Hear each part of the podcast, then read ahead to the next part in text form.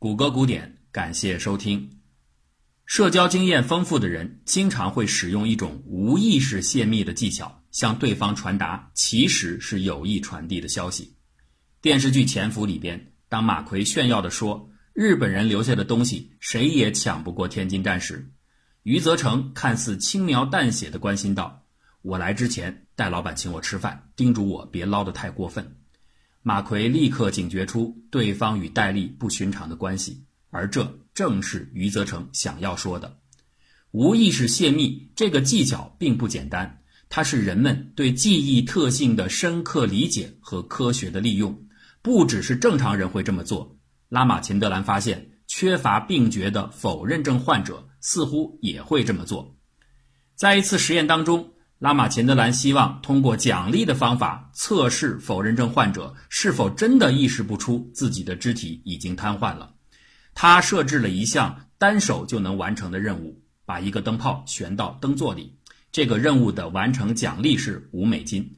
然后呢，他又设置了另外一项双手并用才能完成的动作，就是系鞋带，奖励是十美元。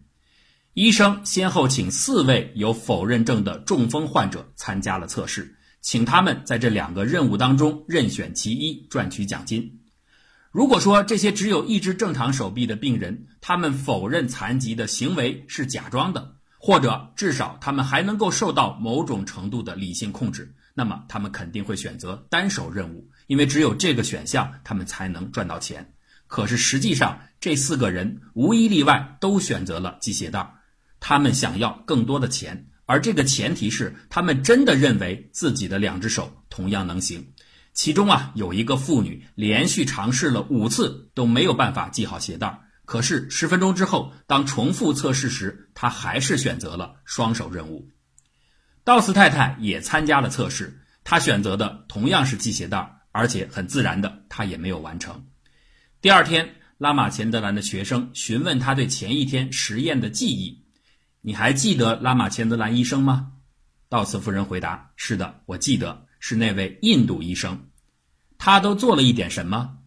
他给了我一只有蓝点儿的童鞋，并且要我系上鞋带那你完成了吗？是的，我用双手成功的系好了。请注意，这句回答是古怪的，因为在这个情境下，一般的人会直截了当的说：“是的，我系好了。”但是道斯太太却不寻常的加了一个多余的修饰语“双手”。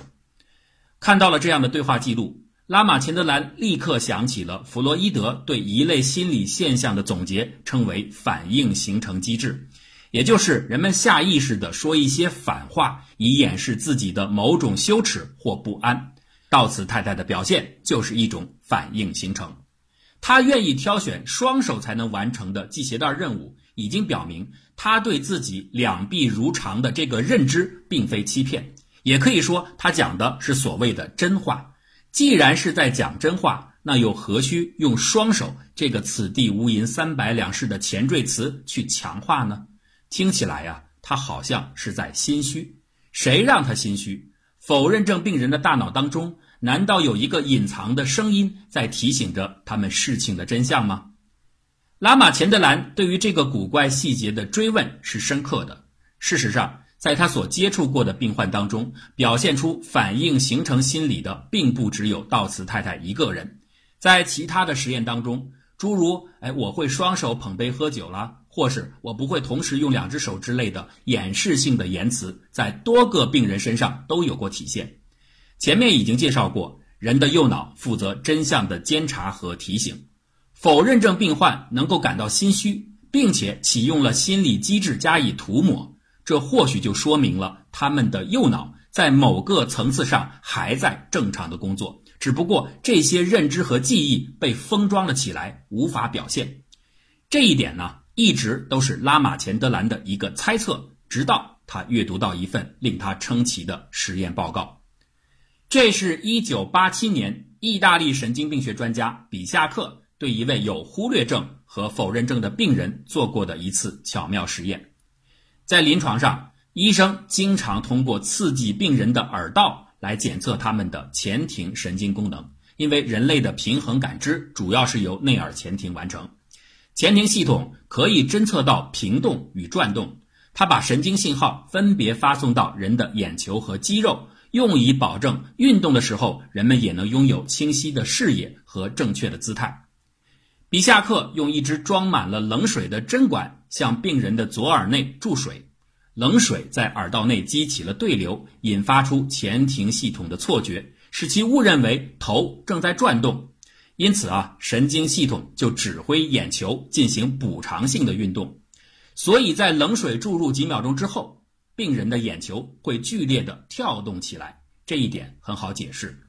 真正令人赞叹的是，当比夏克询问病人“此刻你能否活动自己的双臂”时，这位否认症病患竟然一反常态的回答说：“不行，他的左臂动不了。”这太神奇了！一个这么简单的实验。简单到绝大部分的神经科医生都没有听说过，而他竟然能够暂时性的消除病觉缺失症，这当中到底发生了什么？拉马钱德兰感到如获至宝。他并不打算简单的重复比夏克的测试，他要重新设计实验问题来验证自己对于左右脑分工的设想。拉马钱德兰认为。右脑被压抑所导致的左脑的异脑专制是引发病觉缺失症的本质根源，但是他一直苦于无法验证。比夏克的点子让他突然之间看到了希望。病人恢复正确的判断力，意味着他的右脑可能获得了临时性的解锁。这个短暂的解锁窗口为探寻右脑秘密提供了关键性的入口。右顶叶中风后左侧瘫痪的马肯太太。成为拉马钱德兰医生的首个实验对象。在实验还没开始前，拉马钱德兰的脑海当中已经浮现出许多稀奇古怪的问题。假如比夏克的做法真的是有效的，能够暂时性的解锁右脑，这就好比啊，让一个进入过异次元空间的人瞬时间又回到了地球。那大家最关心的问题肯定是那个未知的时空里都有一些什么。拉马钱德兰就是这样的心情。他最急切的想知道答案的问题就是：暂时恢复病觉的病人是否会否认自己曾经出现的否认症？如果他真的是否认，那这是为什么？否认行为明明发生在不久之前，病人的记忆难道消失了吗？而如果他承认自己的确曾经得过否认症，这又会是一种怎样的体验？病觉的缺失与恢复对大脑来说到底发生了什么？这每一个问题的答案，或许都能让否认症的研究取得关键性的进展。谁让比夏克的低耳朵操作有这么神奇的效果呢？拉马钱德兰对此充满期待。面对着马肯太太，他开始了例行的询问：“你的感觉如何？你的双手能动吗？你的左手能动吗？”等等这样的问题。医生得到的回答一如往常。马肯太太的感觉很好，她认为自己的两只手都能行动自如，虽然她的左手实际上是瘫痪的。接下来最关键的步骤到了，拉马钱德兰略带紧张地把冷水注入到病人的耳朵中，很快，病人的眼球出现了预期当中的眼动，看起来一切顺利。拉马钱德兰开始按照设计好的问题发问：“马肯太太，你现在感觉如何？”我的耳朵有点不舒服，很冷。还有什么感觉吗？你的手臂能动吗？当然能动。你能行走吗？是的，我能走。你的双臂一样强壮吗？对，他们一样有力。这怎么回事啊？有点不对劲儿。不是说冷水滴入耳朵之后就可以恢复病人的病觉认知吗？怎么马肯太太没有改变呢？难道是这位意大利科学家在欺世盗名，故意谎报了事实？有些沮丧的拉马钱德兰不得不开始怀疑比夏克。可是就在他驱车回家时，他突然想到了自己犯了一个低级错误：水应该灌进病人的左耳，而他却灌错了耳朵。右耳道虽然同样可以引起眼跳反应，但是不能消除否认症。拉马钱德兰在无意之间倒是完成了一次对照实验。第二天，他又请马肯太太进行测试。这一次，冷水进入到病患的左侧内耳，老人的眼球开始跳动。拉马钱德兰问：“你感觉如何？”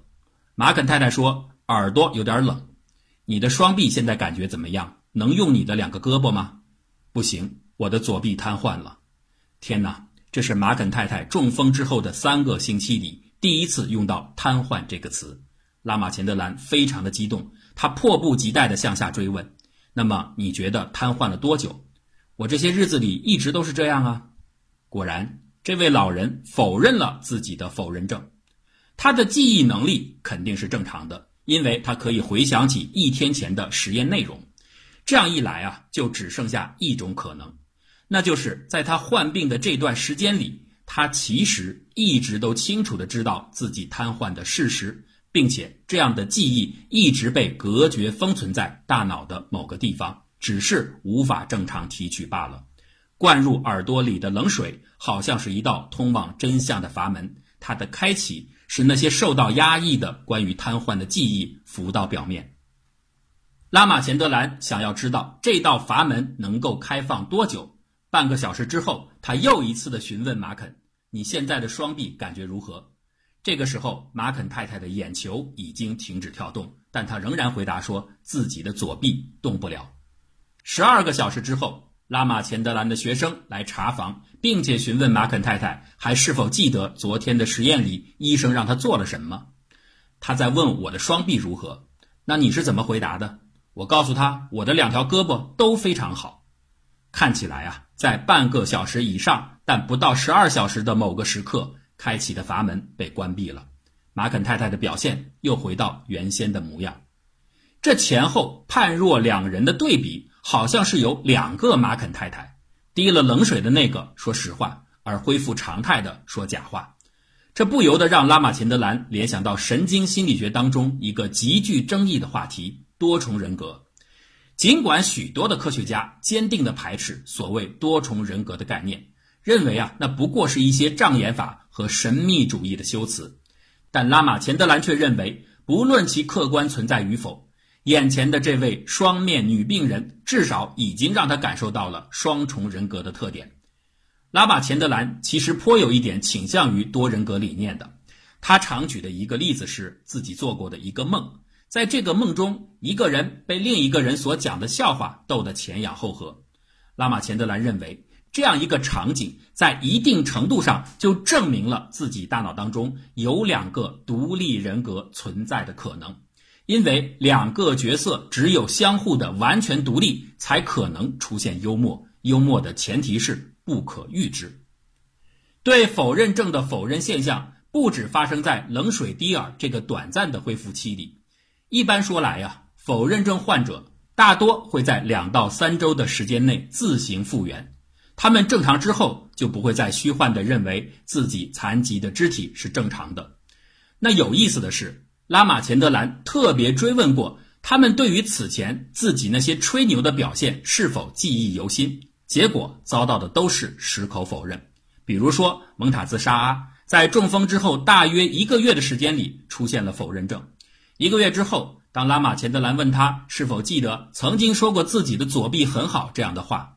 沙阿很生气地说：“医生，我要是那么说，我就是在撒谎。我可不是一个撒谎的人。”圣迭戈康复中心里边的 Jane 也类似，他的否认症只延续了一天，所以第二天他就不承认前一晚他吹牛说自己可以用左手举起一张实木桌的事实。为什么冷水进入耳朵可以唤醒被压抑的右脑呢？这个中的原因现在还不清楚。但是这个实验当中的一个关键性标记——快速眼动，提示了拉玛钱德兰，他想到了另外一个人们熟知的相关现象：做梦。睡眠在百分之二十五的时间里都处在快速眼动期，而这个时候也是人们最容易进入梦境的时刻。从弗洛伊德时期开始。人们就把梦境当中那些稀奇古怪的场景视作被压抑的欲望在无压力环境下释放后拼凑的结果。不管这种讲法多么缺乏实验依据，那梦来自于记忆碎片的重组大体上是不错的。而这样的重组会在白天被压制，也符合事实。同样有记忆的压制，同样有记忆的释放，再加上同样有快速眼动。拉玛钱德兰大胆的猜想，冷水入耳，它所开放出的通路和大脑当中的梦境通道，也许是高度关联的。果真如此的话，那么借助催眠的方法，或许就能够产生和冷水滴耳一样的效果，都能够让否认症患者暂时的解锁自己的记忆封存。拉马钱德兰设计了一个简单实验来验证自己的猜测。他请来一个名叫 Nancy 的否认症患者进行所谓的神经病学检查。哎，这只是实验的借口。之所以这么说，是为了避免带给参试对象任何的心理干扰。Nancy 做好后。拉马钱德兰取出一个灌满了生理盐水的注射器，装模作样的告诉南希：“作为这个检查的一部分，我得向你的左臂内注射一种特殊的麻醉剂。注射之后，你的左臂会暂时性的瘫痪几分钟。你准备好了吗？”Nancy 点头表示同意。那所谓的特制麻醉剂，也就是生理盐水，就被缓慢地注射到了他的体内。拉马钱德兰的预想是：如果催眠一类的行为，真的能和内耳前庭回路一样激活封存记忆？那么过一小会儿，Nancy 就应该不再否认自己的瘫痪的左臂。为了尽可能烘托气氛，拉马钱德兰注射完后还假模假式的在办公室里摆弄着古董显微镜，好像他真的是在等麻醉剂发挥效用。几分钟之后，他看了看平静的 Nancy，然后问：“好了，你现在能动你的左胳膊吗？”Nancy 回答说：“不行。”看起来他不想做任何事儿，他动不了了。很明显，假装的注射果然实现了预定效果。Nancy 居然承认了自己的左臂不能动弹。为了严谨起见，拉马钱德兰还必须确认这种效果究竟是来自于催眠回路对大脑记忆的释放，还是刚才说的那些神神叨叨的话起到了心理暗示作用。要区分很简单，就是用 Nancy 的右臂做对照实验。所以十分钟之后，拉马钱德兰返回办公室，假装和 Nancy 闲聊了一会儿，便提出要给病人的右臂注射同样的麻醉剂。这一次啊，几分钟的所谓麻醉生效期过后，Nancy 告诉拉马钱德兰，麻药没有用，自己的右胳膊还是能动。拉马钱德兰要的就是这个结果。对照实验有力地证明了。前面出现的暂时性的否认症消退，来自于催眠回路，而非心理暗示。不过呀，作为一名研究者，你得有始有终，不能说自己知道了结果，一高兴就不顾眼前不好的局了。戏你起码得演完。拉马钱德兰假装疑惑不解地说：“哎，奇怪了，这次的麻药和上次明明一样，怎么这会儿就无效呢？”听到这儿，Nancy 非常认真地回复医生说。我告诉你，这就是精神战胜了物质。我一直相信这一点。作为一名神经病学的专业研究人员，拉马钱德兰和许多其他的同行一样，在最开始的时候完全鄙视弗洛伊德的理论。是的，一个例外已经足以证伪一套假说。何况弗洛伊德体系当中充满了俄狄浦斯弑父恋母这样的不堪一证的理念。人们甚至会认为，这位天天被名媛包围的大师是在故意的博眼球。然而，随着研究经验的积累，拉马钱德兰对弗洛伊德的看法渐渐有些不同。诚然，他并不认为弗洛伊德的学说是可取的，人们对他缺乏科学实验基础的诟病仍然是成立的。但是，他却不应该被看作毫无价值。至少，他在神经心理学建构方面进行的归纳性尝试。他试图将人的精神世界纳入到一个理性框架，这个主张仍然是科学的。简单的来概括，弗洛伊德做的工作就是人的去中心化。从蒙昧到昌明，人类一直以来前进的方向就是不断消解自我中心的世界观。哥白尼的日心说是第一次人类的去中心化，达尔文的物种起源是第二次去中心化。而弗洛伊德学说进行的是第三次去中心化，无论他们在去中心化后给出的全新描述是否符合于后世科学标准，但敢于打破窠臼才是它最重大的意义所在。拉马钱德兰也认为自己进行的这些研究所做的不过就是用越来越普通和平凡的知识，对过去那些必须靠怪力乱神才能解释的神经学行为进行消解。什么是异常？什么又是正常？爱暴怒、爱撒谎，某种意义上，它不都是神经病吗？不带中心观的判断，这些都是神经系统的特性而已。普通人虽然没有这样的认知，但其实啊，他们早就学会了利用这样的心理特性。比如说前面提到过的无意识泄密，为什么不经意间透露信息会成为一种高级的沟通技巧？因为人们明白，正常沟通当中，你宣达的信息，对方往往不容易采信，他们会怀疑这些信息的真伪和动机。而当一些一鳞半爪的话是在不经意之间闪现出来的，对方反而会觉得这是有价值的，是你的潜意识输出。潜意识是不会骗人的，只是呢，他们忘记了，潜意识当然不会骗人，但是意识会伪装成潜意识，这个就是反应形成。反应形成不仅作用于个人的神经系统，同样适用于人类的社会系统。在某些类型的社会中，精英人群，尤其是掌握权力的群体，在管理社会时，往往会强烈的诉求于道德，并且藉此不惜扩权于对个人自由边界的侵犯，压制人的自然形态。而反讽的是，在实际层面上呢，这些道德。又不过是一些包括这些精英阶层自己在内也难以实现的教条，奉行而不能践行，出现这种滑稽的局面，并不能简单的归因为精英群体的虚伪。集体价值可能来自于传承，又或者来自于不切实际的幻想。所以，捍卫道德体系一致性的人，不是简单的在装模作样，或者是在撒谎，但是。他们确实是在用一种集体性的公共修饰语言，来对实现不了而又不愿割舍的圣杯型社会进行价值对冲。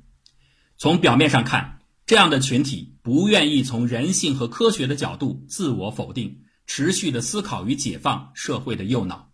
面对渐渐浮出的真实，他们更愿意简单粗暴地压制社会右脑，以维护禁欲式的境界。然而，这一切更深刻且更实际的背后原因，其实是权力群体几乎宗教式的中心化世界观。他们固执地据守自我中心，无论这样的固守理由将用多大的比例分配在名和利的诉求下，它的结果都将是更多的信息通路就此成为需要阻绝的对象，也因此，整个社会的真实期望只能在梦境中和边缘地带才得以完成。而反过来，这又成为了当权者把监控神经伸向每一个角落的理由。无论哪个社会，一旦失去了自我去中心化的探索勇气，或起码的尝试愿望，反应形成的机制就不可能解体。最终，每个人都将被迫的装扮成自己并不想或并不是的那个人。这样的社会因为反智而必将伪善。进步不仅来自于右脑的智慧。还要来自于左脑的勇气。